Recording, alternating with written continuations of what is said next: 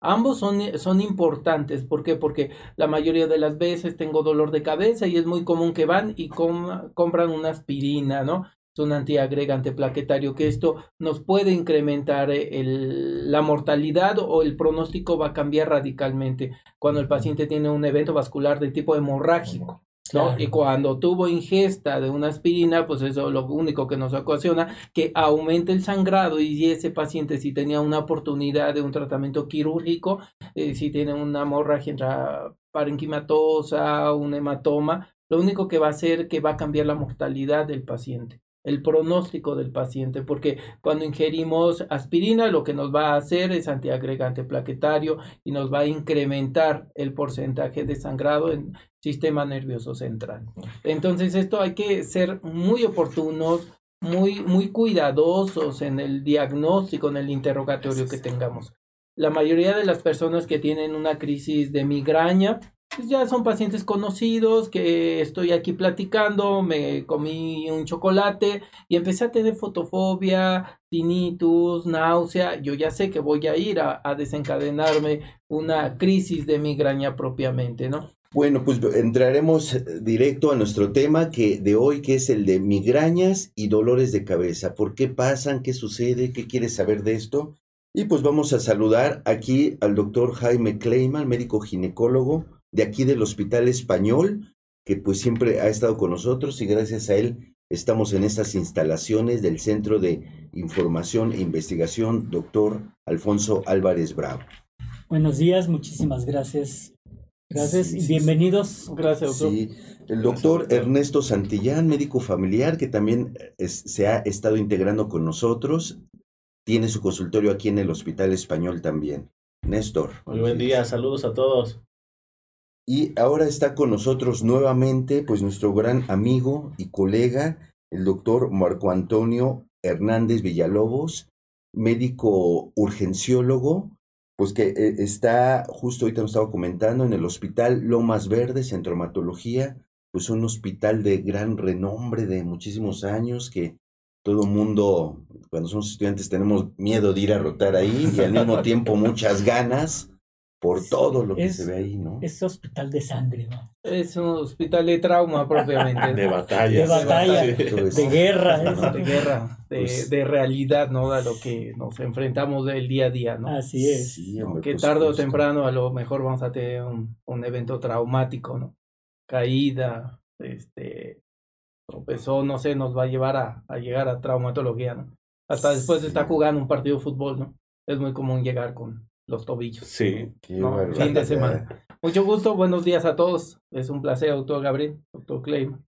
Doctor, bienvenido. Pues, qué pues vamos a empezar aquí a hablar. Pues sí, este Marco, entonces, este, ¿qué, qué, es la migraña? ¿Qué es la cefalea? ¿Qué es el dolor de cabeza? Preguntan los pacientes si es lo mismo o todos padecen eso o son pues, cosas diferentes. Hablar de cefaleas es un tema muy apasionante y es un tema en el cual va a ser motivo de consulta de primer nivel, segundo y tercer nivel de atención, ¿no? Hay que tener muy en cuenta que cefalea va a ser todo, todo dolor, como lo describe el paciente propiamente, de lo que es cabeza y algunas veces cuello, ¿no? ¿En qué va a eh, consistir el dolor de cabeza? Pues va a ser un desarrollo secundario a contra contractura muscular, de músculos paravertebrales, de cuello, de cabeza, ¿no? Entonces esto va a abarcar completamente lo que es cráneo, partes blandas, ojos, boca, nariz, que pueden ser consecuencias de la cefalea propiamente, ¿no?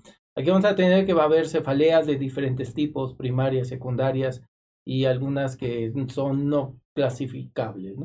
Las primarias van a ser de origen, ser de origen vascular, de un origen este, idiopático también. Las secundarias van a ser... Idiopáticos que no se Que no sabemos el, el origen de la cefalea que nos está ocasionando, ¿no? Exactamente. Las secundarias, eh, como lo comentábamos, van a ser secundarias a un traumatismo, a una lesión, ¿no? Que, este, que va a tener el paciente y que va, se va a desarrollar secundario a un, un trauma propiamente, ¿no? Por eso es secundario A.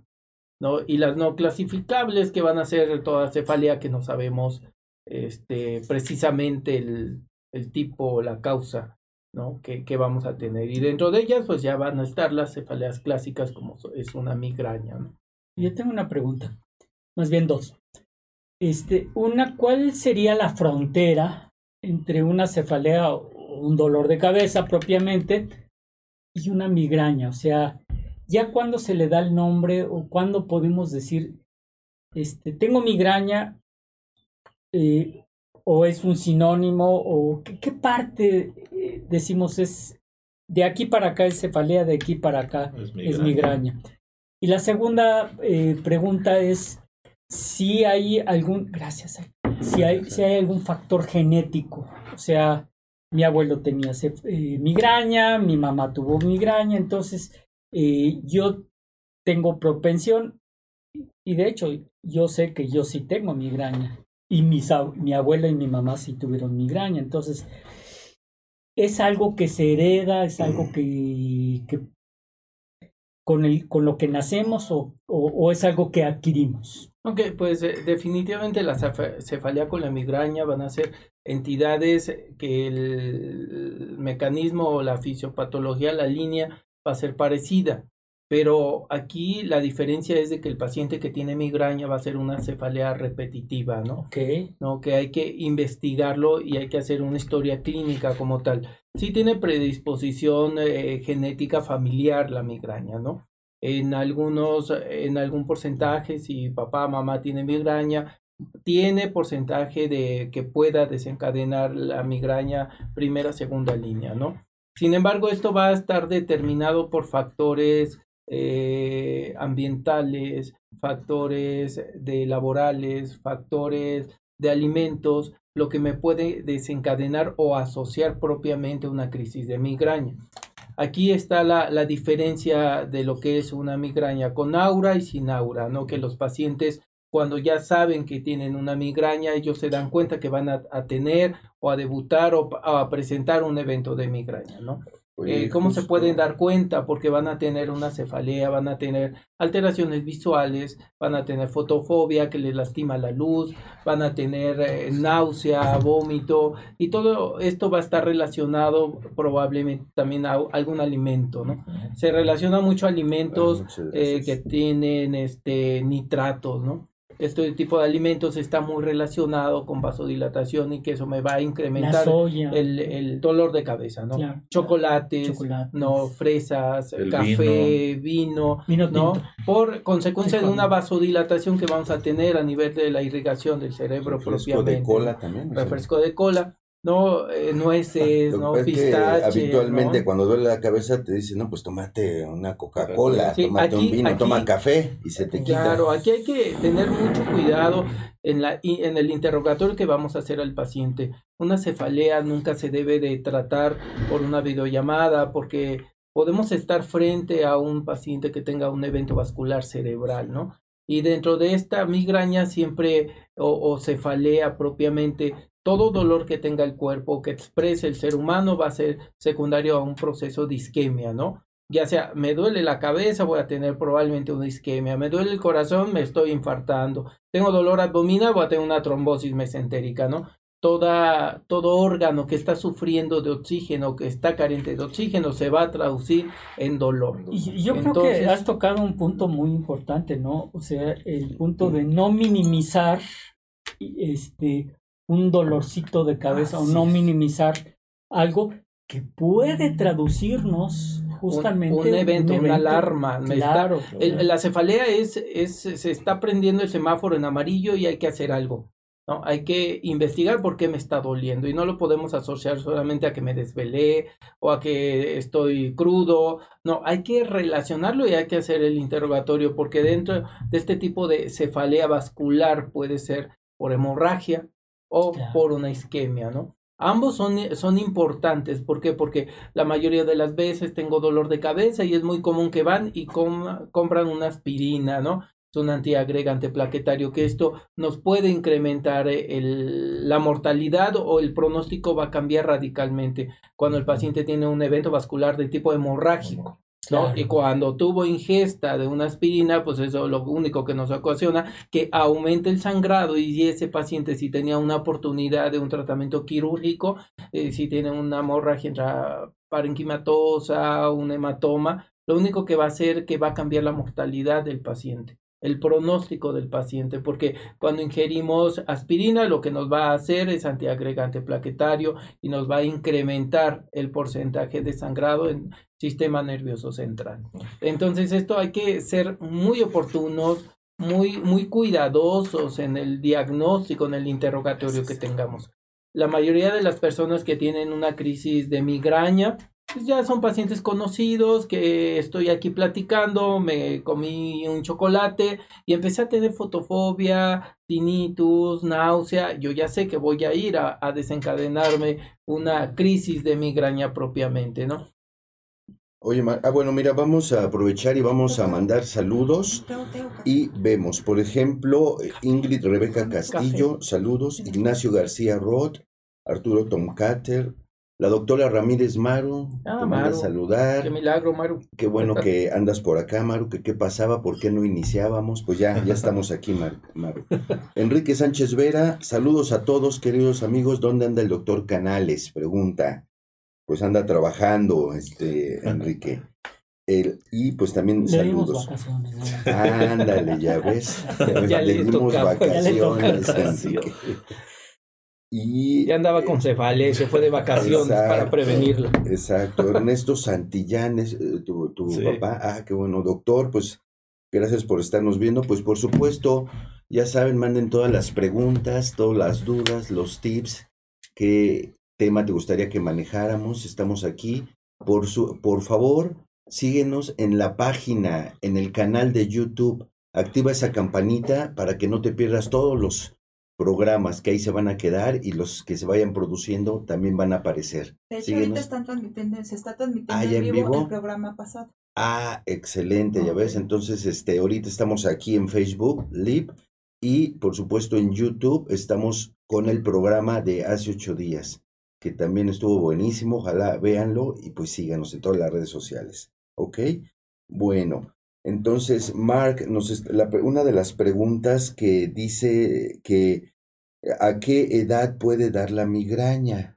las edades. La, edad no, la migraña no respeta, ¿no? No respeta eh, en algún grupo etario como tal, ¿no? Sí. La, puede ser desde la infancia que empieza con, con cuadros clínicos que no se van a identificar y diagnosticar como tal, como una migraña, ¿no? Porque el niño pues no dice, no es específico, tiene llanto, está muy inquieto, difícilmente puede identificar este tipo de situaciones, ¿no? Pero cuando va creciendo en su desarrollo y crecimiento, pues estos eventos se van haciendo más, más predominantes, más aparatosos, y aquí es donde hay que tener cuidado y llegar a un diagnóstico oportuno de una crisis de migraña. ¿Cómo se puede hacer?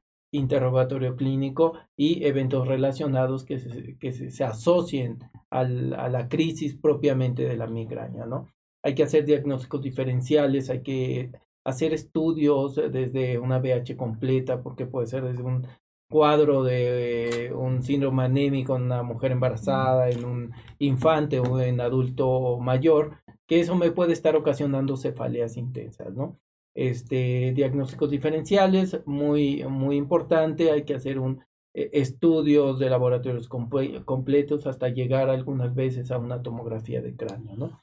Para descartar algunas patologías de, de, de, tipo orgánico propiamente, ¿no? Que hasta llegar a descartar lo que es un tumor, ¿no? Un tumor en el sistema nervioso central que nos está ocasionando cefalea repetitiva y que no eh, sabemos la etiología de, de, tal y que ya no remite con analgésicos convencionales, ¿no?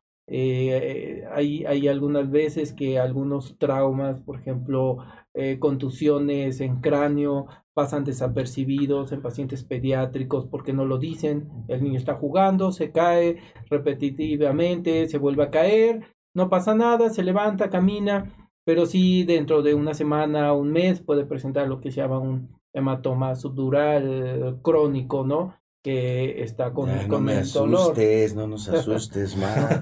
pues los niños aguantan. aguantan mucho, por eso son silenciosos, ¿no? Eh, también en el paciente adulto mayor hay que tener mucho cuidado hoy en día con el incremento de la esperanza de vida, que es lo que nos está llevando. Hay, hay pacientes que definitivamente son adultos mayores, pero no sanos. ¿no? que toman multifarmacia, uno, dos, tres, mayor de tres medicamentos asociado algunas veces anticoagulantes o a su aspirina, ¿no? Y este abuelito cuando se cae, pues tiene su, una herida en cráneo superficial, van, lo suturan, hacen una tomografía inicial, no tiene nada, y como su cerebro tiene un poco de atrofia, entonces se adapta muy bien al tamaño del cráneo y a un tercer componente, cuarto componente que sería un hematoma, entonces, este, este, hematoma al inicio es muy pequeño, va creciendo, va creciendo hasta que el, adulto mayor llega a la sala de urgencia con crisis convulsivas, ¿no? El paciente ya convulsionando, hacemos la historia clínica, hacemos una tomografía y nos damos cuenta que es un hematoma subdural crónico, ¿no? Cualquier cefalea, este, por mínimo síntoma que sea, eh, sea leve, moderado o severo, hay que este, hacer un abordaje oportuno y, y este, y de calidad para que tengamos un diagnóstico oportuno y se quite el dolor de cabeza propiamente. Qué, bueno que tocaste ese tema porque sé de casos en los que precisamente eh, pues es el, es el gatillo, ¿no? El, el, lo que es la cefalea o es parte de un, un evento eh, epiléptico como tal. O sea, y, la pregunta es, ¿qué es primero el evento epiléptico, o sea, la epilepsia, o primero es la cefalea y luego eso hizo que descargara la, la el evento epiléptico? Habría que ver. A veces como que es parte de, ¿no? Eh, eh, son factores eh, relacionados y son factores dependientes uno del otro, ¿no? Cuando está que hay una irritación de la corteza cerebral, principalmente, que es lo que me va a desencadenar una crisis convulsiva, eh, es secundario la mayoría de las veces a un evento isquémico o en consecuencia a un evento que está sangrando, ¿no? A un EBC de tipo hemorrágico, ¿no? Eh, eh, hago mucho hincapié en este, en este tipo de, de, tema, en este tipo de apartado, porque es muy común en el, en el paciente geriátrico que se cae, que toma aspirina, que toma anticoagulantes en la era de que pues son adultos mayores, se infartaron, hicieron cateterismo y está anticoagulado por alguna arritmia que tiene el paciente, ¿no? Se llega a caer por el síndrome de caídas que presenta el anciano y de verdad sí llega y es un motivo de, de urgencia y es un motivo de las principales causas del adulto mayor que llega con epilepsia, convulsionando o con déficit neurológico secundario a un sangrado, ¿no? hay que tener mucho cuidado. Hay que identificar oportunamente otra enfermedad que es de las primeras causas de comorbilidades que tenemos hoy en día en nuestra población adulta en edad reproductivamente activa, productivamente activa, que va a ser la hipertensión arterial sistémica, ¿no? Ese es otro gran simulador de cualquier otra enfermedad, simulador y silencioso, ¿no? Porque yo puedo estar aquí platicando y todos tenemos presiones diastólicas mayor de 90 y, y estamos asintomáticos, ¿no? Estamos tranquilos y a lo mejor pensamos, estamos contentos y a lo mejor pensamos que ah, yo tengo ahorita cefalea porque vengo del Estado de México y había mucho tráfico, hay mucha contaminación, entonces digo, ah, es normal, ¿no? Es normal por al, al día que nos enfrentamos, ¿no? Al estrés, al trabajo. Y, y difícilmente decimos, ah, pues tómame la presión, no lo hacemos, ¿no? Que deberíamos hacerlo como rutina, como parte de, no sé, bañarse diario, ¿no? No sé, cada tercer día, a lo mejor tomarme la presión para ver cómo estoy, ¿no? Porque este es un gran silencio que cuando debuta va a debutar con una cefalea intensa y, y hay que hacer el diagnóstico diferencial, que no esté el paciente con una crisis hipertensiva, ¿no? Y lo peor que podría pasar, que sea una emergencia hipertensiva que esté afectando algún órgano vital de la economía, en este caso que sea el cerebro, corazón, riñón. ¿Y cuántas veces no nos ha pasado a nosotros ginecólogos que nos llega una paciente embarazada que tiene cefalea y ah, que es lo único que tiene? Oye, pues es que sí, me, me está doliendo.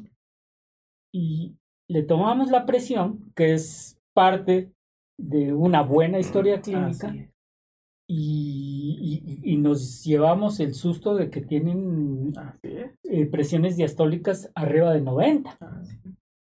Y bueno, y debutan O sea, la paciente no va a llegar con, conmigo y me va a decir, fíjese doctor que tengo la presión alta. Ah, Difícilmente va a llegar la paciente a decirnos eso. Nos va a venir y nos va a decir, doctor, me está doliendo la cabeza terriblemente. Y tú dices, paciente embarazada, paciente que está, eh, que a veces es obesa, o sea, porque puede estar embarazada y ser obesa al mismo tiempo. Y en un momento llega con nosotros, tengo dolor de cabeza. Y es lo único que tiene. Y pues, ¿cuál va siendo nuestra sorpresa? Que esa paciente tiene una hipertensión bastante severa y que debemos de, de, actuar en ese momento y es parte de una de un de, la urgencia en este caso. Ah, sí. Ah, y, más en la mujer embarazada, ¿no? Que hoy en día y siempre ha sido este prioridad de atención a nivel nacional, un programa en, nacional en el cual un código mater eh, mata cualquier otra situación, ¿no? Entonces, este aquí es muy importante la presión arterial, los niveles de glucosa, los niveles de colesterol, que pueden ser causas de cefaleas también, ¿no? Oh, los niveles de hemoglobina, recordemos que la hemoglobina es nuestro principal eh, transportador de oxígeno a toda la economía, ¿no? Donde si tengo un síndrome anémico, pues el paciente va a estar, pues, con dolor de cabeza, con astenia, dinamia, flojo, dormido todo el tiempo. Entonces, hay que identificar todas las causas, posibles causas que puede ocasionar una cefalea y jamás hay que decir, ah, no pasa nada, no, no. Otra de las cosas que hay que hacer, hay que realizar una, de, una adecuada toma de presión arterial, ¿no? Si ya tengo un registro del personal de enfermería o del propio paciente de su domicilio, hay que verificar esa presión de los dos brazos para identificar qué tipo de presión arterial tiene y si estamos frente a un paciente con emergencia hipertensiva que está afectando un órgano blanco como es el, es el cerebro, ¿no? Y recuerden, todo dolor, ya sea en la cabeza, en el, esto, en el abdomen, en las extremidades inferiores, siempre hay que pensar que hay una carencia de oxígeno y puede ser secundario a una trombosis que tenga el paciente propiamente, ¿no? Que son urgencias que si se identifican a tiempo puede haber un tratamiento oportuno, si no lo identificamos a tiempo el pronóstico cambia radicalmente hasta que nos puede llevar a la, a la muerte, ¿no? ¿Cuántas veces luego en pláticas normales con personas eh, estamos y dicen, no, con personas normales. Con personas normales. no, o entre nosotros, ¿no? Entre ah, una plática habitual. O entre nosotros o, con personas. en, una, en una charla habitual, ¿no? ¿Cuántas veces dice uno, no, este no viste a Pedro? No, sí, lo vi hace ocho días, ¿qué crees? Ya no está. ¿Por qué? Porque eh, tienen muertes súbitas, ¿no? Padecimientos que es de un momento a otro y que empieza la cefalea de inicio súbito y era un evento vascular de tipo hemorrágico, ¿no? Definitivamente, ¿no? Con ingesta de aspirina, aspirina, naproxeno no mejora, ingesta de diclofenaco no mejora, van incrementando la línea de este de los analgésicos hasta que no hay algún analgésico que haya una mejoría que mejore los síntomas como tal, entonces es cuando hay que acurrir, este, acudir inmediatamente a, veces, es demasiado tarde. Así es, a un servicio médico, ¿no? Ah, recordemos que el cerebro y toda la economía vive de oxígeno y de, de glucosa, ¿no? Y si esta cantidad de oxígeno a algunas partes de la economía no está, pues va a haber causas de muerte, muerte de las neuronas, de las células que están siendo afectadas y esto va a ser ya irremediable, ¿no? irreversible propiamente. Bueno, oigan, a los que se acaban de conectar, estamos revisando el tema de cefalea y migraña. ¿Qué es? ¿Por qué dan? Qué bueno que ya están con nosotros. Aquí hay un saludo especial. Dice, saludos a todo el equipo, en especial al doctor Ernesto Santillán. Ingrid Rebeca Castillo. Saludos. Saludos. ¿Eh? Exacto, qué bueno. Atento ya el programa, Gabriel. Sí, Para ver dónde ando también. Exacto. Jorge Santillán, buen día, excelentes temas. Saludos y estamos pendientes de sus consejos. Cuquita Cardoso, que es fan destacado, por cierto, ¿cuál es el mejor tratamiento para la migraña? Y Gilberto Betancourt, saludos, también fan destacado. Queremos invitarlos a que te suscribas a nuestro canal de YouTube. por favor, activa esa campanita. Estamos ahí disponibles todas las 24 horas. Ahí están los programas que han sido grabados. Y síguenos, por favor, en ese canal de YouTube. Bueno, ¿quién quiere contestar? ¿Cuál, es este, qué alimentos desencadenan? Pregunta la doctora Maru. Ok, eh, la primera pregunta que era cuál fue, cuál es el medicamento Exacto, ¿qué eh, alimentos primera línea para la migraña. Exacto. Este, definitivamente es identificar qué es lo que me está ocasionando la migraña. Eh, qué tipo de vino, el alimento, la luz, el, el sol, este, algún alergeno, no lo sé, no. Hay que identificar qué me ocasiona la migraña para que yo no tenga nuevos eventos repetitivos, ¿no? Y hay tratamientos eh, muy, muy actuales en los cuales con dosis eh, sublinguales o intranasales, dos dosis, el paciente a los 10 minutos ya está como si nada, siempre y cuando quitemos el evento que se está relacionando o que lo propicia propiamente, ¿no? Tratamientos no me gustaría decirlos porque si no, pues ya no van a ir a consulta, ¿no? Y se van a automedicar, ¿no? Entonces, eh, toda cefalea, una migraña, hay que acudir al médico, ¿no? Eh, ¿qué, alimentos? Muchos alimentos, ¿no? va a depender de la carga genética del paciente, a lo que se dedica también, ¿no? Eh, al nivel de estrés, a, fresas, chocolates, eh, alimentos que tienen cantinas propiamente, ¿no? El té, también hay personas que les ocasiona por altas concentraciones de las cantinas, ¿no? Una crisis de migraña, ¿no? La, cerveza. El, insomnio también, las cervezas, el alcohol, ¿no? Algunos vinos tintos por una vasodilatación que tiene el paciente, ¿no? Y que no son tan tolerantes, ¿no? Entonces, si nos damos cuenta, nos enfrentamos a un número muy amplio de alimentos, tanto bebidas o de eh, alimentos propiamente, a los cuales puede haber un, un evento de migraña, ¿no? Hay que identificarlo, hay que observar, hay que decir, ah, ¿qué estaba haciendo? Eh, y es algo muy importante que debemos de interrogar en el paciente que llega con cefalea, ¿no? ¿Qué estabas haciendo cuando te, te dio el dolor de cabeza, no? Ah, que hubo un simulacro y eso me ocasionó el dolor de cabeza. O que vi que cayó una señora, que cayó alguien y eso me ocasionó dolor de cabeza o ayer no dormí porque tenía que presentar seminario y, no he dormido, ¿no? Y eso me, me, trae con dolor de cabeza, que no puedo dormir, tengo insomnio, entonces hay que identificar la causa que me está ocasionando, ¿no?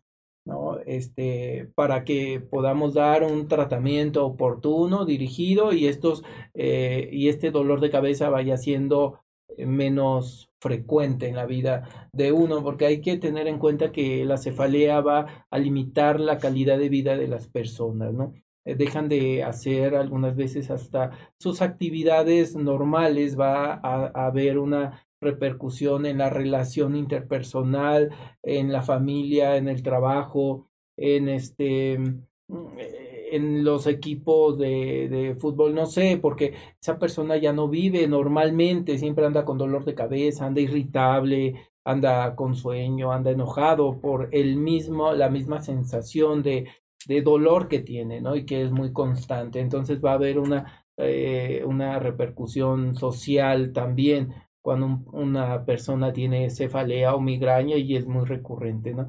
En algunas ocasiones es incapacitante porque no puede estar eh, a la luz propiamente, no puede estar con el con sonido fuerte, no puede estar con muchas personas porque ese ruido eh, este, le va a incrementar la, la, cefalea propiamente que puede llegar el paciente hasta tener este, una crisis eh, pues, de, ansiedad secundaria a la misma migraña, ¿no?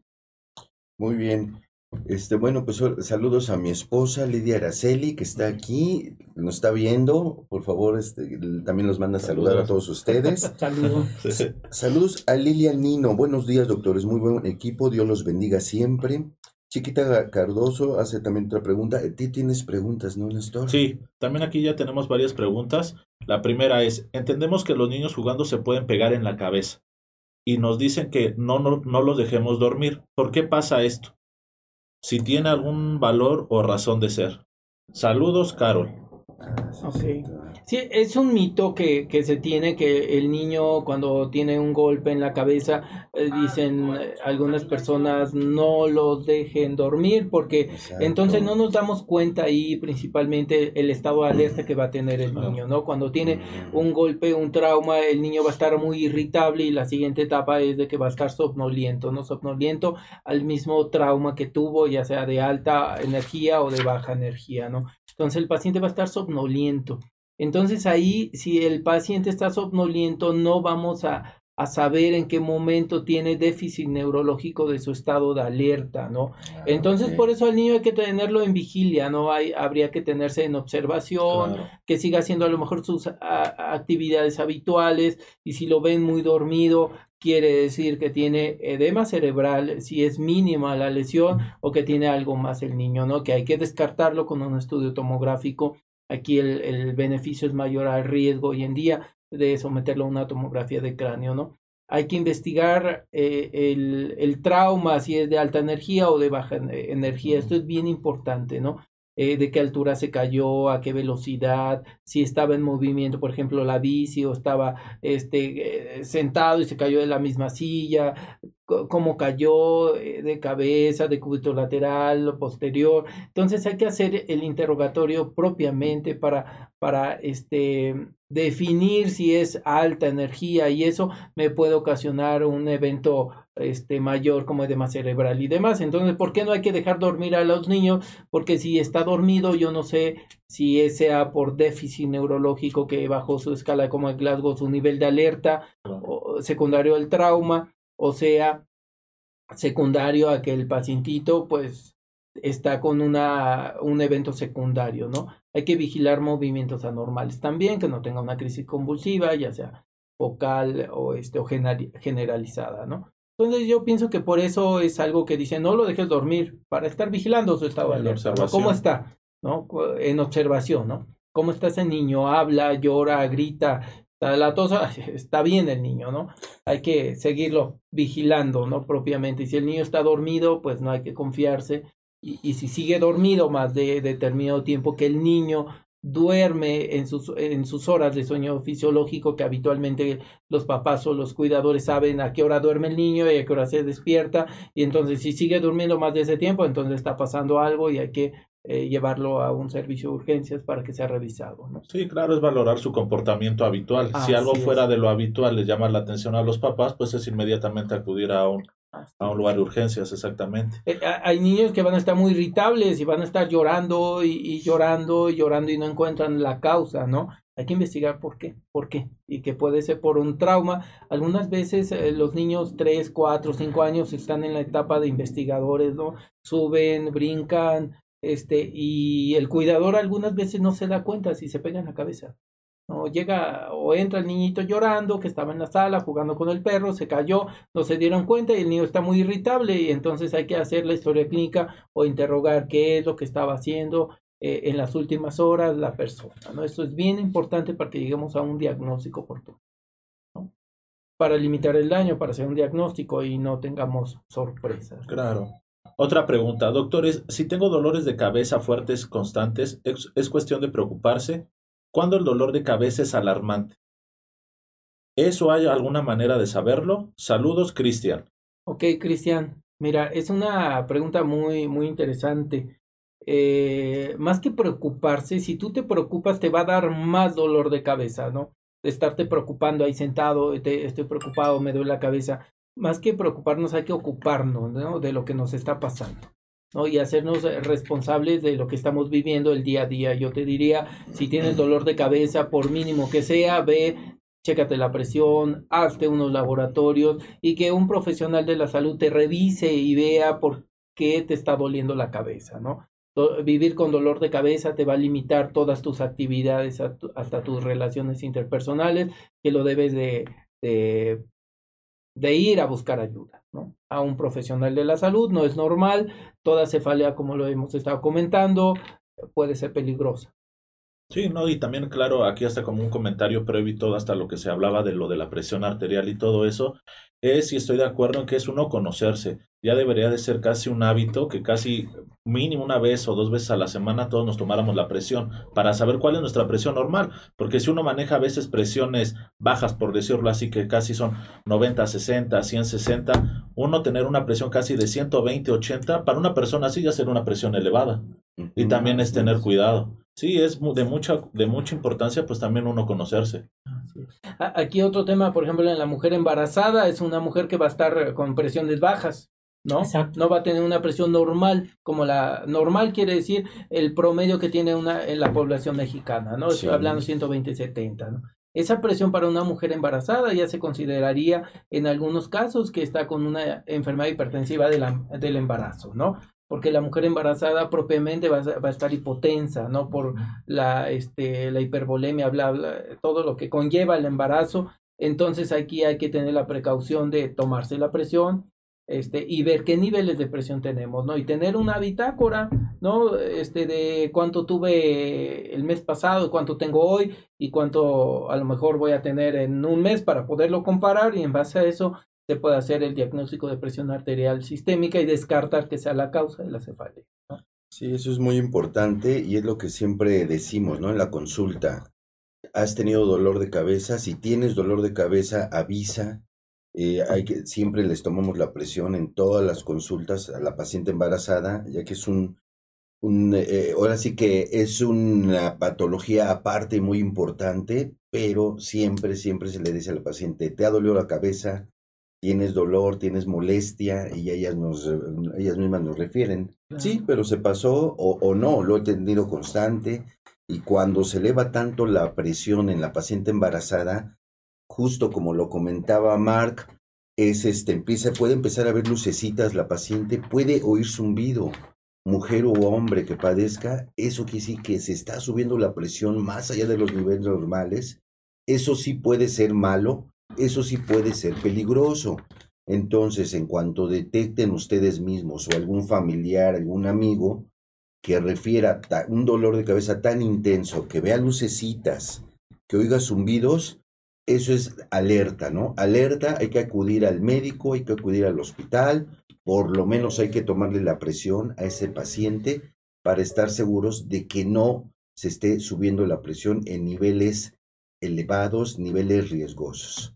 Okay. Inclusivo, inclusive el dolor de cabeza es un dato de alarma que le damos a todos los pacientes que los damos de alta, ¿no? Ah, eh, se va de alta, dice, les eh, comentamos y reiteramos, si tiene dolor de cabeza es un dato de alarma en el cual tienes que regresar, ¿no? Y si la cefalea, el dolor de cabeza no remite con lo que te estamos dando, tienes que regresar para una revaloración, ¿no? Hace rato hicieron una pregunta que si es normal o que pues ningún dolor es normal en ninguna parte del cuerpo. Y el dolor este, es un dato de alarma, efectivamente. Es como que si se prende una alarma contra incendios eh, y el tratamiento va a ser apagar el incendio, no va a ser apagar la alarma. Claro, exactamente. Entonces, porque ¿cuántas veces no hemos visto gente que, bueno, tengo dolor de cabeza y ¿qué hace? Apaga la alarma pero no está atacando el problema mm, principal que es que puede ser la presión, que puede ser este algún otro problema de, eh, neurológico, etcétera, etcétera. Entonces, aguas con esos dolores de cabeza y siempre de los siempre, una persona que tiene dolor de cabeza, lo que tiene que hacer es acudir con el médico, aunque parezca algo banal. Sí, porque eh, vuelvo y insisto con el ejemplo del, de, la alarma contra incendios. O sea, imagínense ustedes que están en una conflagración, un problema de, incendio, suena la alarma contra incendio, ¿qué? Pues apagó la alarma contra incendio y se acabó. Y eso es lo que está haciendo mucha gente, apagar la alarma contra incendios cuando el incendio los, los les va a llegar y pone peligro en su vida. Así es. Eh, eh, hay, algo que comenta el doctor aplicado a la medicina de urgencias. Es muy común que el paciente cuando llega y está en malas, condiciones o llega en paro cardíaco, hay que atacar las causas del paro cardíaco, ¿no? hay que atacar las H y las T, ¿no? Hipovolema, hipoxia, traumatismos, todo esto. Porque si uno no, no ataca las causas, el paciente va a seguir en paro cardíaco. Yo siempre les digo, es como si tuvieras eh, eh, un tinaco y tu bomba, ¿no? Y se activa la bomba porque ya se acabó el agua, pero ese tinaco está agujerado. Entonces, cuando sube el agua, te sigues bañando y vas a tener agua sigues ocupando el agua y se te vas a quedar sin agua y se vuelve a activar, entonces es un círculo vicioso. Hasta que no vayas y tapes tu tinaco, en ese momento ya va a haber agua. No es lo mismo que pasa, ¿no? En todos los padecimientos, si tú no atacas la causa, si no identificamos la causa, eh, va a seguir constante hasta que haya un mayor deterioro en toda la economía del cuerpo y eso me va a ocasionar a un desgaste psicológico, social, este, eh, biológico, en todos los aspectos de la, de la economía, de la vida, de la interacción, ¿no? Porque vamos a tener hasta enfermedades psicosomáticas o, enfermedades psicológicas o psiquiátricas que puede estar incrementando este tipo de, de padecimientos, ¿no? O que me puede potenciar o exacerbar este, algunas enfermedades como tal. ¿no? Entonces es muy importante identificar la causa, qué está ocasionando eh, el problema para que lo podamos tratar oportunamente y la persona siga viviendo, ¿no? Y se refleje en su calidad de vida, ¿no? Por supuesto. Sí, claro. Y no hay que preocuparnos, hay que ocuparnos, ¿no? Ese es el secreto de la vida, yo diría, ¿no? Hay que ocuparnos de lo que de verdad es importante, ¿no? Estarnos preocupando ahí, pues nos va a llevar a mayor cefalea y, a un ciclo vicioso que no nos, no vamos a tener ningún objetivo o no vamos a llegar a ningún lado, ¿no? Así Continuando con las preguntas, doctores, cada vez que va a empezar mi menstruación, los cólicos son muy leves, pero mi cabeza siento que me va a estallar. ¿Podría ser normal o si es algo con lo que me tengo que preocupar? Me encanta su programa, lo mejor que he descubierto en la web. Sal Gracias, Mara. Pues Mara, muchísimas gracias. No sé si, si quieres comentar algo, Marco. Eh, yo creo que, bueno, eh, esto que, que, comenta Mara es, es algo que nosotros vemos día a día en la consulta, ¿no? El, sí. el, problema de, cólicos menstruales que va junto con otro tipo de padecimientos o con, otro tipo de, molestias en la paciente. Y no es raro la paciente que, que tiene su problema menstrual eh, y, y, al mismo tiempo tiene un problema de dolor de cabeza.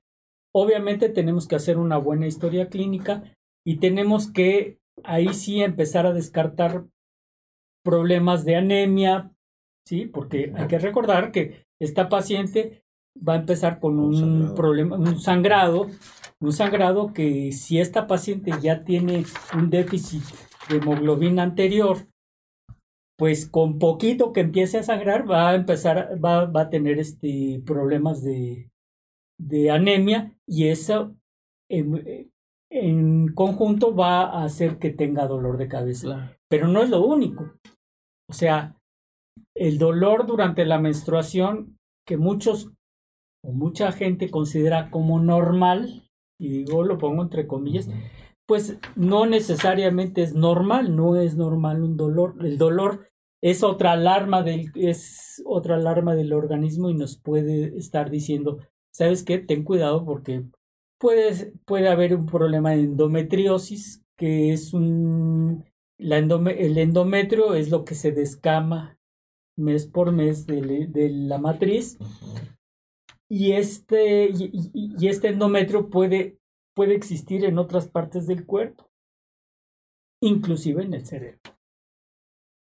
Es muy raro, pero dentro de todas las causas, pues es algo que tenemos que descartar. Entonces ya estamos haciendo un diagnóstico descartando algunas cosas. Y bueno, pues no hay que olvidarnos que pues somos un todo, no podemos dividir al organismo en aquí está tu matriz, aquí está tu cerebro, aquí están tus manos, etcétera. Entonces tenemos que ver a nuestra paciente como un todo y darle tratamiento como un todo. Entonces también tenemos que ver problemas de presión, problemas de discrasias sanguíneas o problemas de sangrado, que inclusive durante la época de menstruación pueden pueden hacerse o pueden subliminarse, pueden hacerse mayores. No sé si tengas algo que comentar. Este, no, no, pues es que es en efecto eso, ¿no? Es de lo más común que la paciente refiera la menstruación con dolor de cabeza o previo a la menstruación. Entonces, el, pues hay que tener cuidado que no haya alguna otra patología, ¿no? Que nada más sea eso por la misma pérdida de sangre, por el aumento de hormonas, todo eso puede llevar, no en todas las pacientes, pero hay que descartar otras cosas. Claro. Que no, que no sea nada más eso este, cíclico, sino otras cosas, ¿no? Mira, antes de pasar a la siguiente pregunta, hay un comentario eh, del doctor Ernesto Santillán, que ha sido nuestro invitado. Gracias, doctor, por estar siguiéndonos, por ser nuestro fan del programa. Dice, efectivamente, la historia clínica es fundamental y la cefalea como tal es un síndrome y en relación a la del tipo migrañoso hay que descartar la de presentación clásica y visceral, ya que en relación a la causa, presentación, género y comorbilidades, es decir, enfermedades que están agregadas, será su mejor manejo y no olvidar la causada a problemas reumáticos que cursan con vasculitis y lo más peligroso secundaria arteritis temporal. Mil gracias y felicidades.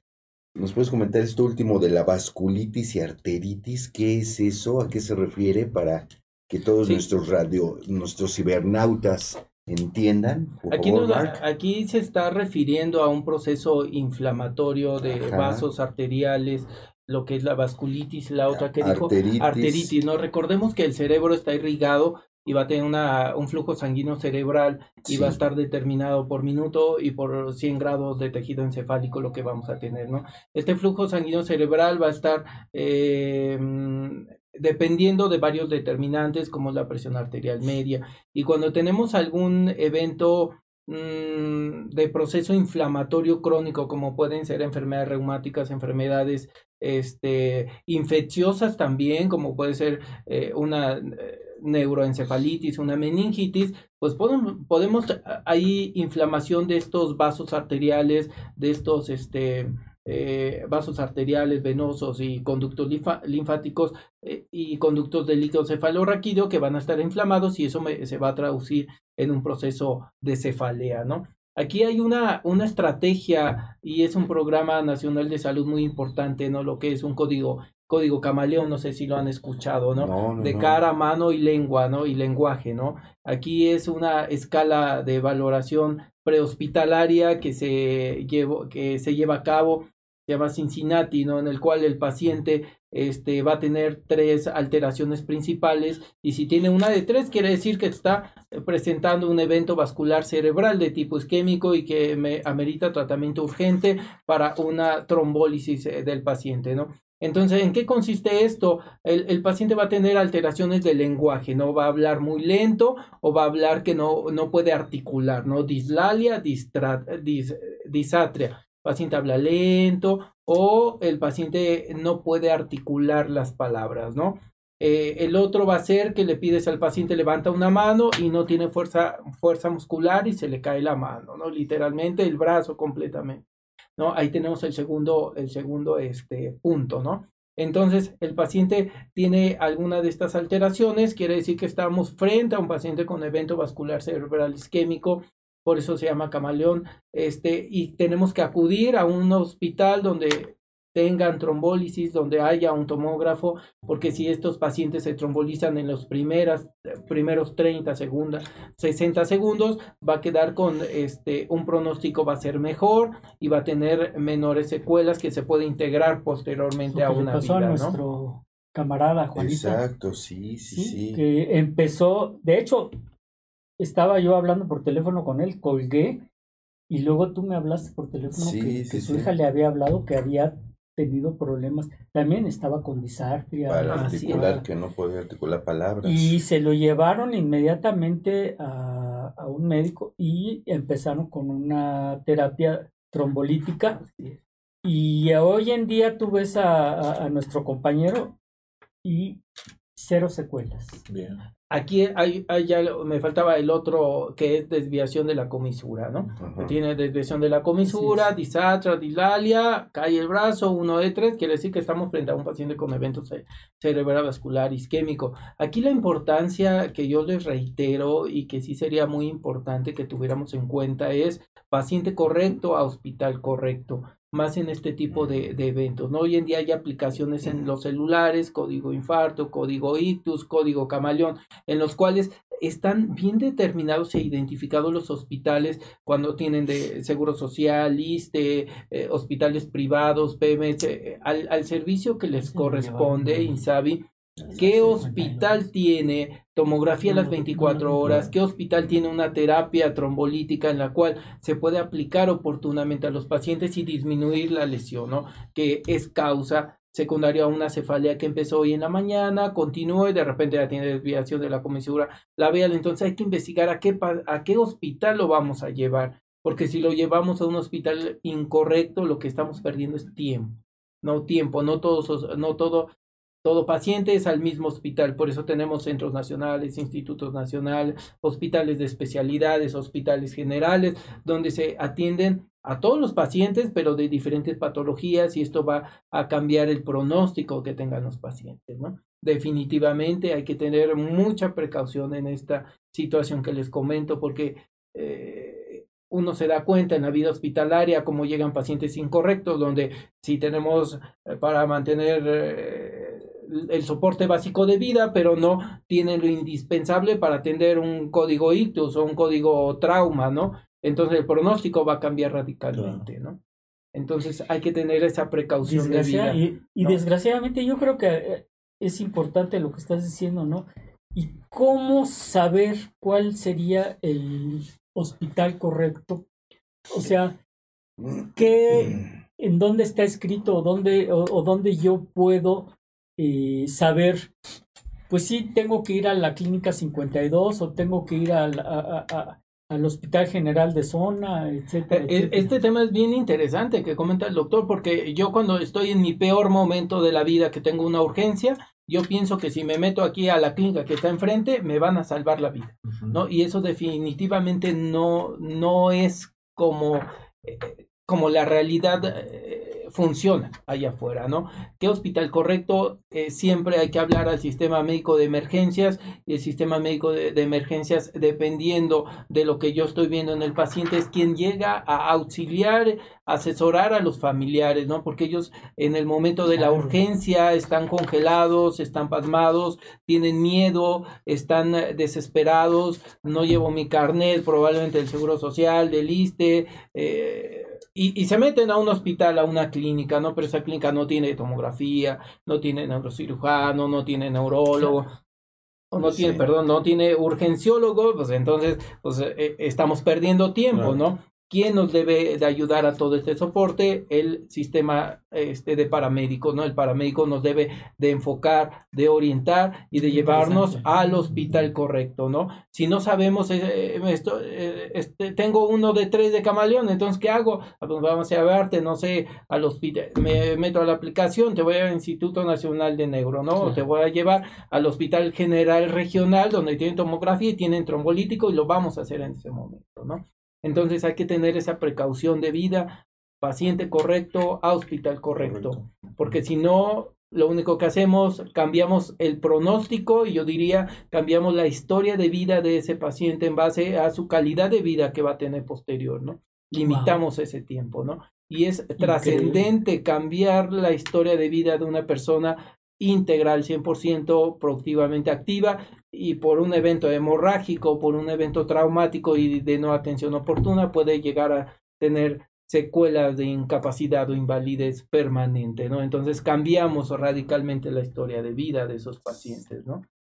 No, no me vería yo que ahorita me dé un EV6 isquémico, pues me, nos paralizan, ¿no? no Nos dejan sin esa parte de, de lo que es el objetivo de vida, que es vivir, disfrutar, moverte, tomar el café, ¿no? Entonces esa parte hay que tenerla bien, bien definida y, comunicarnos y asesorarnos y estar en comunicación todo momento, en estrategias de, del sistema de salud al cual nos enfrentamos. Y bueno, yo, creo que este, que tocando una de las cosas que siempre hemos tocado en, en estos programas, aparte de, bueno, ya estamos hablando del momento en el que la persona tiene o puede llegar a tener un accidente vascular cerebral o un problema de estos. Pero yo creo que si nos remontamos o hacemos medicina un poquito más eh, preventiva, que ese es lo ideal y que eso es parte de, de, este tipo de programas, eh, ¿qué recomendarías aparte de pues no fumar o hacer ejercicio, comer eh, frutas y verduras, este, en general ese tipo de, de vida sana? E, e, en general, lo, lo, más primordial que yo les comentaría es ocuparnos de nosotros mismos y hacernos responsables de, de lo que tenemos, de quiénes somos, de, de cómo nos vamos desarrollando con, en relación con, nuestra, con nuestros compañeros, con el medio, con, con el medio ambiente y, y estar bien este, tener una, una palabra que yo voy a, a decir un valor bien, bien definido en nuestra vida que va a ser el respeto, ¿no? El respeto propio, ¿no? Que va a ser mi auto, autoaceptación, mi autoconocimiento de mi persona y en relación a mi entorno social, ¿no? Y en base a eso yo voy a ser responsable y en consecuencia va a ser una cadenita que esto puede ir cambiando, ¿no? Radicalmente. Primer nivel de atención está abierto a todas las personas, no lo ocupamos, desafortunadamente, y si lo ocupamos es para cuando ya soy paciente crónico degenerativo, cada mes a cambiar mis medicamentos, podemos hacer mucho, detener el, la evolución de la enfermedad, pero ya no curarla propiamente, ¿no? Y cuando todavía no estamos enfermos, que estamos en un primer nivel de atención, pues ir a, a esos programas que tenemos, ¿no? Detecciones, de VIH, de virus de hepatitis C, de tuberculosis, de hipertensión arterial, de cáncer cervicouterino en la mujer, aplicar mis vacunas, ¿no? Todas mis vacunas que yo necesito y que yo tengo para que prevenga la enfermedad y en consecuencia ese estilo de vida, esa calidad de vida, esos años de vida saludables sean mayor, ¿no? Eso es lo que yo les diría, el autorrespeto, el respeto a uno mismo, a las demás personas y pues aplicar medicina de primer contacto, ¿no? Que si la aplicaría, que si la aplicamos todos, definitivamente no hubiera tantas enfermedades crónico-degenerativas, ¿no? Y algo muy importante, ¿no? Lo que hace Gabriel, creo que se para a las 5 de mañana y se van a dar, ¿no? diario, ¿no? Entonces, el ejercicio es muy importante, ¿no? Y debería de ser, hacer ejercicio para todo el ser humano es como comer o desayunar diario, ¿no? Sin ejercicio no vamos a tener también, sin actividad física, sin esa movilidad física, pues eh, la, los años vida saludables van a ir disminuyendo, ¿no? Y aquí es, a pesar de que la esperanza de vida ha incrementando, no es llegar a ser un adulto mayor, ¿no? Sino cómo voy a llegar yo a ser de adulto mayor, ¿no? Sano, independiente o dependiente y enfermo, ¿no? Entonces esa es la gran diferencia que radicaría en ese primer nivel de atención, actividad física, este, identificación oportuna de enfermedades, aplicación de vacunas, ¿no? Para que yo esté comprometido conmigo mismo y con todo el entorno social, ¿no? Fíjate que esto que dices de aplicación de vacunas es algo que pues no está difundido, ¿no? O sea, estamos acostumbrados a, que las vacunas se les ponga y, que bueno, los niños tienen su cartilla de vacunación, pero los adultos ya nos olvidamos, ya pensamos que la vacuna ya no es para mí. Pero hay muchas vacunas que nos tenemos que aplicar de, de adultos y ponernos el refuerzo. Claro, sí, sí, sí. Y, influenza, hepatitis, tétanos, este, coronavirus, coronavirus, obviamente, este, y bueno, otras este, vacunas que en un momento dado yo creo que es motivo inclusive hasta de un programa como este, ¿no? y, de otro como programa que sería el, las sociedades antivacunas, ¿no? Claro. Que es algo que está permitido, que hoy en día es aceptable y vuelva a lo mismo, ¿no? El respeto, ¿no? Hasta dónde llegas tú puedo yo, yo partir, ¿no? Pero cuando estamos hablando de afectación a, a una comunidad, a una sociedad, a un oh, país, sí. va a impactar demasiado. Por supuesto. hasta en el simple uso o no uso del cubrebocas. Temas y dilemas que a los cuales no nos enfrentamos, que hoy en día es muy normal estar en, en este tipo de situaciones, ¿no? Oigan, este, pues vamos a este comercial. Si quieres ser nuestro patrocinador, ya sabes, comunícate con nosotros. Hay distintos niveles, hay distintos costos. Puedes estar aquí con nosotros participando, puedes mandar tu marca. Por favor, comunícate, con, comunícate aquí con la producción y se podrá hacer eso, ¿eh? por supuesto. Y otra vez, activa esa campanita. Necesitamos que nos sigas en nuestro canal de YouTube. En este momento se está transmitiendo el programa de la semana pasada y estamos aquí a través de Facebook, Facebook Live. ¿Ok? Bueno, pues entonces, este. Sí, sí, está, es muy bueno, es muy bueno. Pues entonces, este, pues vamos también precisamente a ese comercial de nuestro patrocinador y regresamos en unos momentos. No te vayas, comparte este video, dale like a esa página y te vemos por acá en unos minutos. ¿Quieres ser parte de Salud para Todos Radio? Contáctanos. Tenemos los mejores paquetes para ti. ¿Algún evento, congreso, seminario, producto o servicio que quieras difundir? Dinos y te asesoramos. WhatsApp y Telegram al 55 12 42 35 75 o visita www.zrproducciones.com.mx. Sé parte de la mejor mesa de médicos en la web.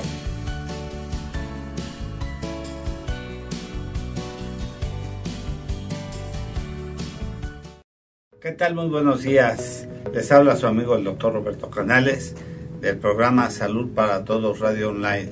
Los invito a que nos escuchen los jueves de 9 a 11, transmitiendo desde aquí, desde el Hospital Español. Siempre tenemos especialistas invitados con temas de relevancia importantes. Escúchenos, toquen esa campanita en Facebook, en YouTube, en Instagram, en TikTok, en Spotify. Nos pueden escuchar. Los esperamos y díganos qué temas les quieren escuchar, qué tema les es de interés y aquí los esperamos todos los jueves de 9 a 11 en vivo.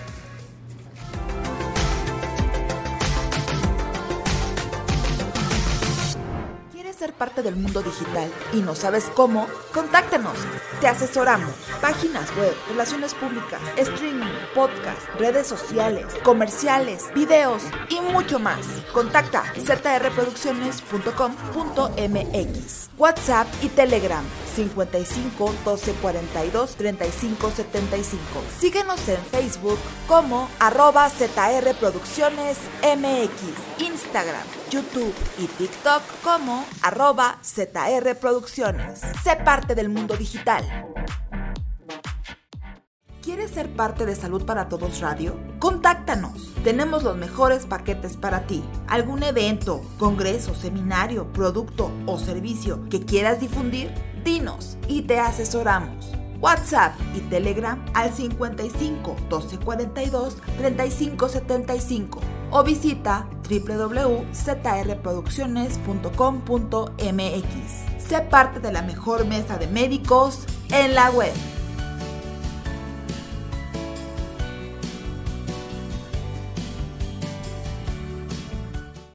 Y tú dices, bueno, antes corrían y ahora ya no corren. Qué bueno que ya están con nosotros de nuevo. Sean bienvenidos. Estamos revisando el tema de migraña y cefalea. ¿Qué es? ¿Por qué da? ¿Cuál es su tratamiento? ¿Cuál es el mejor manejo? También recordarles que este programa que transmitimos desde aquí, del Instituto de Investigación y Enseñanza, doctor Alfonso Álvarez Bravo, en el Hospital Español, es sin fines de lucro. Toda esta información es para ti, para que la compartas, para que nos digas tus dudas, para mejorar tu estado de salud. Y por supuesto, puedes, puedes eh, comentarnos qué especialidad, qué tema quieres que manejemos. En este momento, pues estamos manejando cefaleas y migraña. ¿Qué son? ¿Por qué dan? ¿Cuál es el mejor tratamiento? ¿Quién la puede padecer? Y estamos aquí pendientes de todas tus sugerencias, tus comentarios son bienvenidos y ya sabes, estamos en todas las redes sociales. ¿Cuáles? Pues Instagram, Facebook, YouTube, Spotify, todas las plataformas digitales y por supuesto Twitter. Por favor, síguenos. Gracias. ¿Alguna pregunta, algo más? Continuando acá con las preguntas. ¿La migraña avanza conforme a la edad o eso no tiene nada que ver? Saludos, Carlos. No, no, no hay un factor relacionado que digamos que a mayor edad mayor migraña o a mayor edad menor migraña, no se relaciona. Se relaciona principalmente con los e, eventos o los elementos que los factores desencadenantes de la migraña, ¿no? Eh, eso es definitivamente, lo reiteramos, la causa es lo que hay que frenarla para que los episodios y recurrencia de la enfermedad se vaya siendo controlada, ¿no? Fíjate que hablando de cantidad y calidad, este, bueno, yo como testimonial de, de una persona migrañosa, yo tengo, yo sufro de migraña, Fíjate que tomando yo un eh, vino tinto, no cualquier vino tinto me ocasiona este migraña, o cefalea, sino el vino, el Cabernet Sauvignon, el que es de Cabernet Sauvignon, ese sí me provoca migraña. Este, migraña. Y otra cosa muy curiosa, yo te puedo decir la calidad del vino al día siguiente. Si es un muy buen vino, yo al día siguiente estoy como que si independientemente de la calidad, de la cantidad que haya tomado. Okay. Porque luego dices, no, pues es que te pusiste una jarra de aquellas y pues obviamente. No, no tiene nada que ver con eso. Si el vino es de mediana o mala calidad, independientemente de la uva, si es Shiraz o si es este cualquier otra uva que no sea Cabernet Sauvignon, eh, los taninos hacen que si es un vino que le agregaron taninos y es un vino que sabe exquisito y, lo que quieras, pero al día siguiente, si yo estoy con dolor de cabeza, quiere decir que ese vino le agregaron taninos y era de mediana o mala calidad, curiosamente. Ah, hay que tener en cuenta la clasificación de los vinos, ¿no? Y el origen del vino, ¿no? Y el tipo de uva que se ocupa para para la realización del, del vino y el tipo, los años de añejamiento y todo eso, ¿no? Y la concentración de alcohol que tenga. Entonces, todos esos factores va relacionado a si tengo migraña o no tengo migraña, ¿no? Como lo dice el doctor, ¿no? Eh, eso es radicalmente hace la diferencia, ¿no? No tomar café es el mismo café, tomar el de Veracruz al de Colombia, también hace diferente en base a las concentraciones y a la calidad de los productos y al tipo de procesamiento que, que se realiza, ¿no? Definitivamente, ¿no? Por eso no hay este, no hay enfermedades, no hay enfermos, ¿no? Así es. Sí, de hecho, por acá menciona es la diferencia, ¿no? Que luego el, es más el dolor de cabeza con vino, si se emborracha uno con vino, que con cerveza normal. Okay. por qué? Va a radicar del tipo de, de la calidad de lo que haya tomado, ¿no? Del momento en el que lo tomó, también del, del estado de, de afectivo en el cual se encuentra cuando está ingiriendo el vino. También radica mucho, ¿eh? Porque a lo mejor está en una etapa depresiva y la otra persona está en una etapa que está festejando, eufórico, pues la, la diferencia va a ser drástico, ¿no? En el, en el, en el en la parte afectiva que se encuentra el, paciente o no, la, la, persona, ¿no? Y esto va, se, va determinado por la cantidad o concentración de endorfinas que tiene la persona, ¿no? Definitivamente. Entonces, por eso es bien importante definir que cefalea es un tema muy amplio, que mi cefalea es muy diferente. Hay libros que hablan de Así es, un libro capítulos, congresos de cefalea, ¿no? que mi cefalea es muy, muy diferente a la del doctor este, este, Gabriel, ¿no? Y que definitivamente va a haber factores desencadenantes diferentes en, en mí, en el doctor, en el doctor, eh, eh, en todas las personas, ¿no? Otro de los factores desencadenantes hablando y enfrentándonos hoy a la, a la tecnología y a esta nueva normalidad después de un confinamiento, pues son los teléfonos celulares, las tabletas, la, las televisiones, las este, redes sociales, ¿no? Todas las redes que comentó el doctor. Este, Twitter sobre todo. ¿no? Las, las, este, las series, ¿no? Hoy en día ya no ven telenovelas, hoy en día es de series, ¿no? Y de series de violencia. Un maratón, un maratón de, serie. De, un maratón de serie que un fin de semana dices, vamos a ver esta serie, ¿no? Y toda la familia se encierra, ¿no? Entonces eso puede condicionar también un factor estresante para algunas personas, ¿no? Hay quienes dicen, yo no veo series de terror o no veo series de sangre porque me pone mal, ¿no? No, yo veo puras series de amor, ¿no? Entonces, ese factor, ese factor puede ser desencadenante y motivo de una cefalea, ¿no? Eh, Cuando no estamos o no están adaptados a ese, a ese grupo Y- de, y, ya lo de- vimos de en, personas, ¿no? en, en- en- en otros programas, las, las, algunas caricaturas en las que hay muchas eh, imágenes fotosensibles en la que aparecen eh, pues flashazos y todo que pueden llevar y que pueden des- desencadenar que el niño pueda llegar a convulsionar. Sí. Ah, sí. Sí, independientemente del dolor de cabeza. Y bueno, en forma secundaria, este, si le preguntamos al niño, nos puede decir que, que, pues termina o tiene dolor de cabeza. Así es. Videojuegos. videojuegos, videojuegos, ¿no? sí. Tiene un componente psicoafectivo muy importante también la cefalea, ¿no? Este, algo que me viene a la mente ahorita, el este, el, asi- el asistente de Google, Alexa o Google, que tú le llamas y, y le po- te pone una música, ¿no? La que tú quieras, ¿no? De repente, sin que tú te des cuenta, el asistente ya se dio, cu- en la mañana ya sabe a dónde tú vas, ¿no? Si vas a un trabajo, a otro trabajo, cómo está el tráfico. Entonces, todos estos factores en algún grupo de edad de población, eh, dependiendo de la generación, puede ser desencadenante de, de, de estrés, ¿no? De, de cefalea, ¿no? Porque se siente como, pues su privacidad se está perdiendo, ¿no? Porque ya todo lo, lo sabe Google, lo que tú vas a hacer, ¿no? Tus planes que tienes, ¿no? Entonces son, son, son factores, ¿no? Desencadenantes, ¿no? Porque Sí. definitivamente la inte- inteligencia artificial va de la mano a todo esto, ¿eh?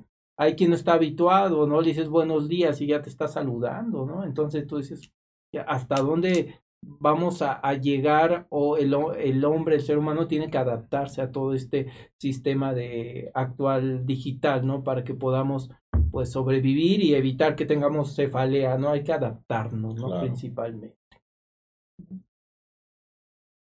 Sí, pues qué bueno que están aquí. Oye, Marc, Saludo. ¿por qué, duele, por qué duele tanto la cabeza cuando estás crudo? Ah, ¿Por qué? es por la intoxicación que tuvo el paciente, por los el porcentaje de alcohol que consumió eh, la persona, ¿no? Y estas concentraciones va a ser diferente para cada persona para que llegue a una intoxicación etílica y principalmente va a ser por una vasodilatación del sistema nervioso central. O sea, se te hacen así los brazos, los Ah, vasos se abren. eh, Parte de- literalmente se puede Tiene que ver la des- expresar así, ¿no? deshidratación y la pérdida de electrolitos. Eh, va Ah, relacionado también, ¿no? Con eh, un que el paciente va a tener cuando estamos tomando, estás con poliuria, tomas, vas a, al baño muchas veces a orinar, entonces eso te va a ocasionar también que disminuya tu volumen circulante y disminuya eh, la aportación de este flujo sanguíneo cerebral y entonces eso va a ser ocasionar de este cefalea, ¿no? Y es algo muy común, ¿no? Ha- habemos habemos quienes dicen, yo ya no tomo porque voy a tener cefalea, ¿no? Entonces ahí Eso es siempre lo, ocuparnos lo de- decimos. ya no lo es la a hacer. última vez, Ya no lo vuelvo pero a siempre hacer. hay un buen motivo para decir salud. ¿no? Claro. Y más en nuestra población mexicana, ¿no? Que el mexicano es parte de nuestra personalidad, de nuestra cultura, de, de, de lo que es el mexicano propiamente, ¿no? Yo no sé cómo, cómo nos verían a nivel mundial si no, si nos quitaran el tequila, ¿no? Ay, la no, cerveza, qué ¿no? horror.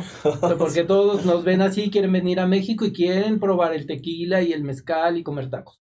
Ajá. Es parte de como la, Es nuestra cultura, es parte innato de nosotros, ¿no? Los mexicanos. ¿no? Sí. Y es lo que nos hace la diferencia a, a otros. Tenemos varias más preguntas, ¿verdad, Ernesto? Sí, acá dice, doctores, yo tomo pastillas para tener erecciones buenas y tener buenas relaciones con mi pareja, pero yo después tengo dolor de cabeza muy fuerte. ¿Es por las pastillas o podría ser alguna otra razón?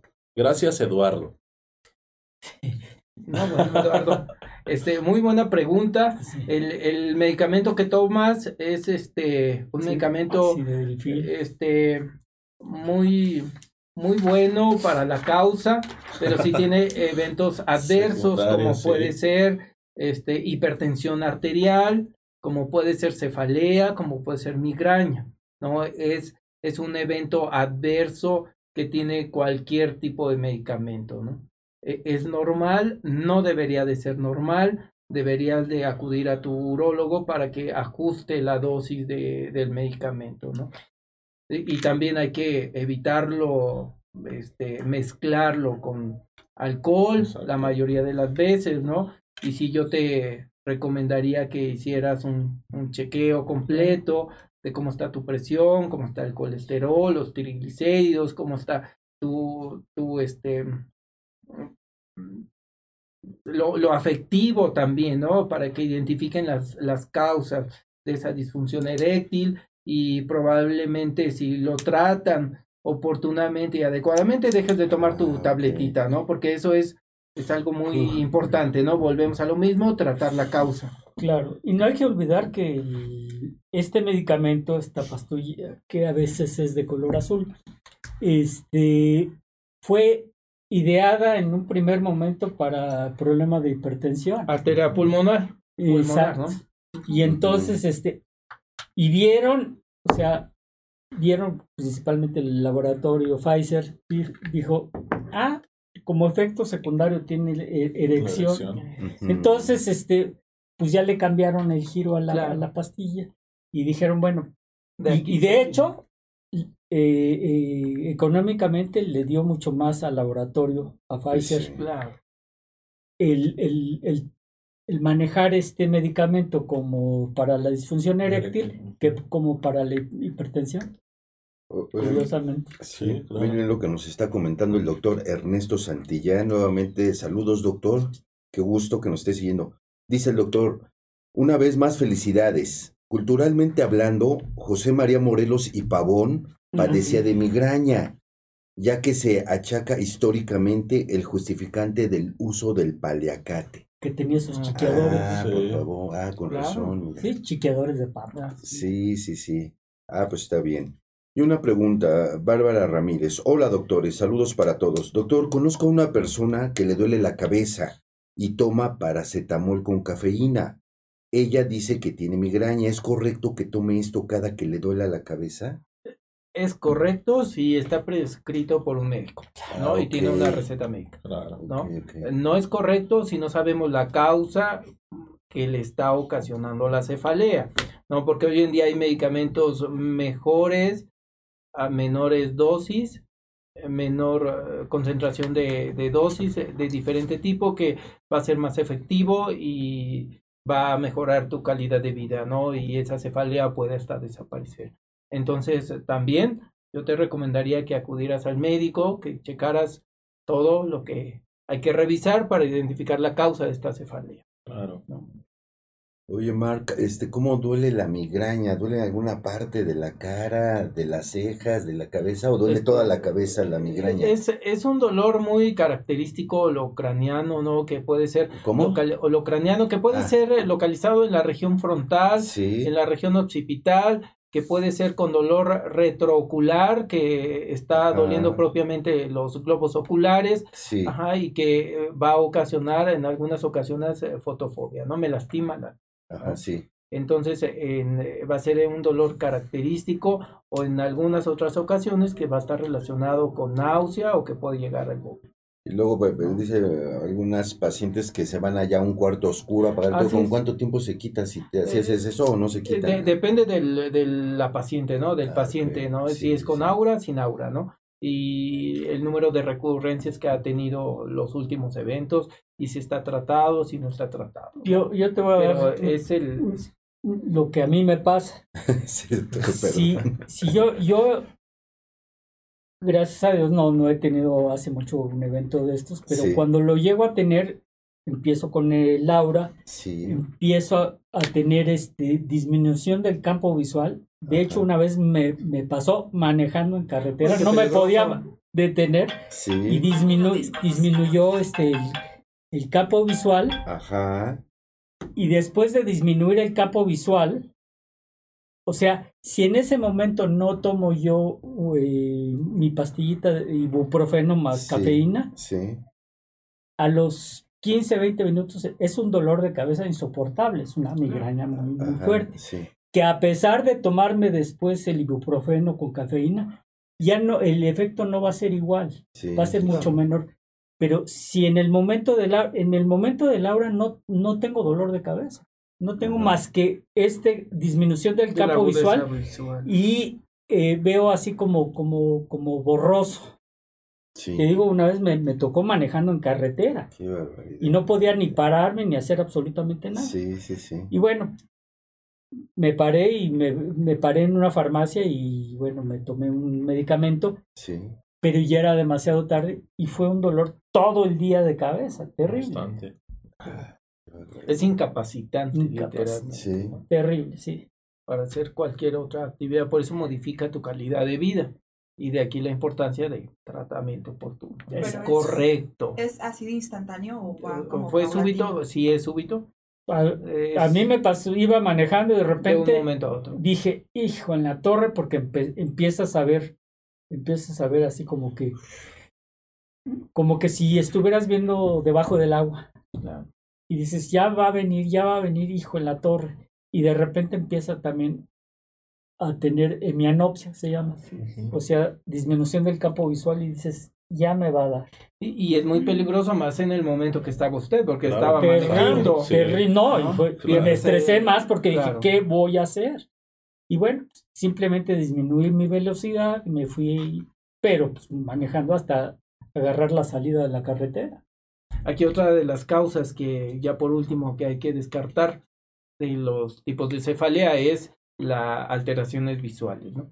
El uso de lentes, disminución de la agudeza visual, miopía, astigmatismo. Cuando no lo ocupo estamos habituados a, a que, pues yo veo bien, ¿no? Pero ese yo veo bien lo suponemos cuando no ocupamos lentes, ¿no? Sí. Y ya estás acostumbrado a vivir así como vivir con la cefalea, ¿no? Sí, porque eh, eh, ya adaptas tu globo ocular. Y es algo habitual que tienes ya, ¿no? Dices, Claro. yo veo bien, ¿no? Vas, hay una campaña, te haces un examen de lentes, te hacen tus lentes, te los pones y dices, ah, yo no veía bien, ¿no? Ahora sí ya veo bien y veo maravillas, ¿no? Sí, Entonces, sí, sí. esa parte es lo que nos hace también eh, eh, causa de cefaleas muy importantes, ¿no? Patología de globo ocular, patología de ojo que nos va a ocasionar cefaleas muy, muy hasta discapacitantes, intermitentes, ¿no? Entonces, otra de las causas por las cuales hay que investigar, indagar, hacerse su examen visual cada año, cambiar graduación si es necesario para disminuir o aumentarla, y pues siempre relacionarlo o descartarlo con enfermedades crónico-degenerativas que, que sea, ¿no? O- Oye, Mark, ¿y por qué los medicamentos para la migraña tienen cafeína y se supone que el café te puede desencadenar migraña o es distinto tipo de cafeína o distinto tipo de Eh, eh, va en base a la concentración de cafeína que tiene. ¿no? Anteriormente se ocupaban, se siguen ocupando, no son tan efectivos como o nuevas eh, generaciones de, de medicamentos, ¿no? Ajá, sí. Se, se ocupan de forma transitoria, sintomático, para migrañas leves, moderadas. Eh, funciona muy bien, sí. ¿no? De bajo costo, muy accesibles en el mercado. Sí. O- hoy en día hay otro, otro grupo de medicamentos que son los triptanes, ¿no? Que en segundos el, el paciente va a estar asintomático, ¿no? sí. Que puede ser vía sublingual, dosis única, vía intranasal. Este, y pues cuando estoy detectando que tengo el aura, pues me tomo mi pastilla sublingual, me encierro, me pongo tranquilo y, y va a ir resolviéndose en el transcurso de las horas. ¿no? Exacto. Ah, pues muy bien. Entonces eso sirven, si sirven, son buenos, si son buenos, pero para algunos determina algunas personas en particular nada más. Claro. Perfecto. Aquí igual una pregunta relacionada. ¿Qué recomiendan en caso de que estoy recibiendo tratamiento ya con múltiples medicamentos, pero continúa con los cuadros de migraña? Saludos. Hay que verificar la causa, hay que verificar las dosis, la frecuencia y los factores desencadenantes que están ocasionando la migraña, ¿no? Hay que acudir al médico para que te hagan una revaloración, ¿no? De un- una valoración integral y veamos por qué está siendo tan intermitente y tan Claro. frecuente este, esta, este, estos episodios de migraña. Perfecto, muy bien. Acá, ¿el ejercicio ayuda a aliviar los dolores de cabeza? ¿Cuál es el más recomendado? Gracias, Ana. Ok, eh, Ana, el más recomendado es según se adapta a ti, ¿no? El más recomendado es el que a ti te, te guste, el que a ti te funcione, el que tú seas capaz para hacer ese ejercicio. No todos somos eh, somos igual para hacer natación, para hacer bici, para eh, eh, correr. Todos tenemos un eje- ejercicio que se adapta a, a nuestro cuerpo, ¿no? En base anatómico, fisiológico, en base a tus enfermedades que tengas y es de que las hay. Entonces, el ejercicio es dependiendo a ti, ¿no? Se adapta el ejercicio a ti. Este, ¿qué tipo de ejercicio? El que a ti te guste, el que tú lo disfrutes y puede ser que en una etapa de inicial de que empezaste a hacer ejercicio pueda ser también causa de cefalea, ¿no? Si hoy fue mi primer día de que fui al gimnasio, al día siguiente voy a estar con eh, ácido láctico y puedo tener hasta cefalea, ¿no? Aparte de dolor muscular que no me pueda ni parar. Entonces todo eso va a ser dependiendo del tipo de ejercicio y dependiendo de tu persona, ¿no? Que es lo que más me gusta. Perfecto. No a todos nos funciona el mismo ejercicio. ¿Y la liberación de la serotonina por el ejercicio influye o ayuda para eso? Debe, debe de ayudar a mejorar la sintomatología. Ok, oye, nos están preguntando qué medicamentos son los nuevos para la migraña. Son los derivados de triptanes, ¿no? Ah, ¿Pero cómo se llama? Sumatriptán. ¿E- ¿Ese es el nombre comercial? Ajá. Ok, su, ¿cómo? Sumatriptán. Sumatriptan, De- muy bien. Eh, sí, pero mejor deben de acudir al médico porque eh, en base a esto que son bloqueadores de los 5HT, este, en general actúan igual y van a ser tratamientos específicos para, para No digo, menciónalo porque a lo mejor alguien no tiene migraña, se Sí, hay que y puede tener ocasionar Precaución, volvemos Claro. a lo mismo como es el objetivo de este programa, la precaución y no automedicación, ¿no? Que debería ser como el lema de todos los médicos, ¿no? No automedicación. O de las farmacias o de ¿Sobre todos qué? lados. Los ¿no? datos del doctor. Ah, tus datos, ¿a dónde te localizan? Pues mi correo electrónico es mhvurg.gmail.com Marco Antonio Hernández Villalobos, mi teléfono es 56 19 90 88 94. Sí, sí, sí, perfecto. O sea, la orden, ahí estamos. Qué bueno, pues qué bueno, Marc, que pudiste venir con, nos- con- con nosotros. Un tema muy interesante, muchas preguntas, muchos cibernautas conectados. Pues ya saben, estamos aquí todos los jueves en vivo, pero se quedan grabados los programas en todas las redes sociales. Estamos en la décima temporada. Por favor, síguenos. Estamos siempre a tu disposición. Algún médico que quieras contactar, ya sea para invitado o para consulta, con gusto. Estamos todos aquí. Los datos pues aparecen justo en la pantalla de televisión de todos nosotros. Ahí, los, ahí nos puedes contactar con muchísimo, muchísimo Aunque nos manden agradecimiento. un DM un WhatsApp si quieren el dato también. Ah, excelente. Entonces ya sabes, manda tu DM o, o el WhatsApp por si necesitas los datos o cualquier eh, otra información de todo esto, pues estamos aquí para servirte. Y pues no dejes de seguirnos en todas las redes sociales. ¿Algún comentario final, doctores? Lo único que yo les diría, no automedicación. ¿no? Y no hay que preocuparnos, mejor hay que ocuparnos del día a día, de lo que está en nuestro entorno. Nada más, es, es lo único que yo les comenté. Muchas gracias. Muy bien. Y yo me gustaría nada más enfatizar el hecho de que un dolor de, de cabeza, por leve que parezca, pues puede ser el gatillo de algo mayor. Ah, Entonces, no eh, darle siempre su, su, su, eh, su tratamiento más eficaz y acudir con su médico de, de confianza para que el médico sea quien finalmente otorgue y le dé medicamentos a- al paciente.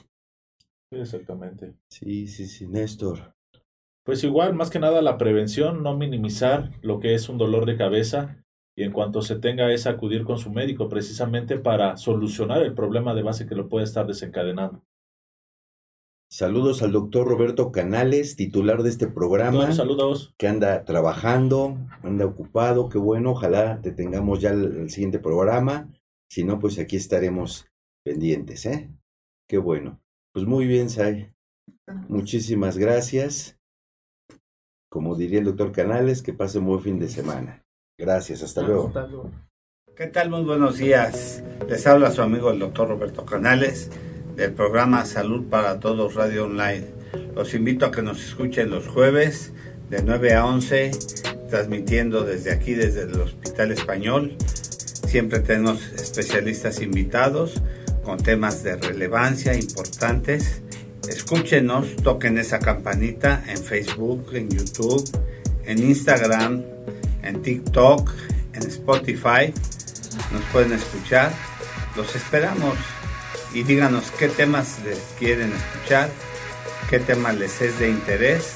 Y aquí los esperamos todos los jueves de 9 a 11 en vivo.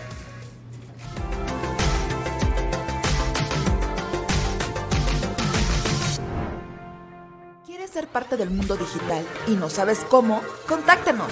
Te asesoramos. Páginas web, relaciones públicas, streaming, podcast, redes sociales, comerciales, videos y mucho más. Contacta zrproducciones.com.mx. WhatsApp y Telegram 55 12 42 35 75. Síguenos en Facebook como arroba ZR Instagram, YouTube y TikTok como arroba ZR Producciones. Sé parte del mundo digital.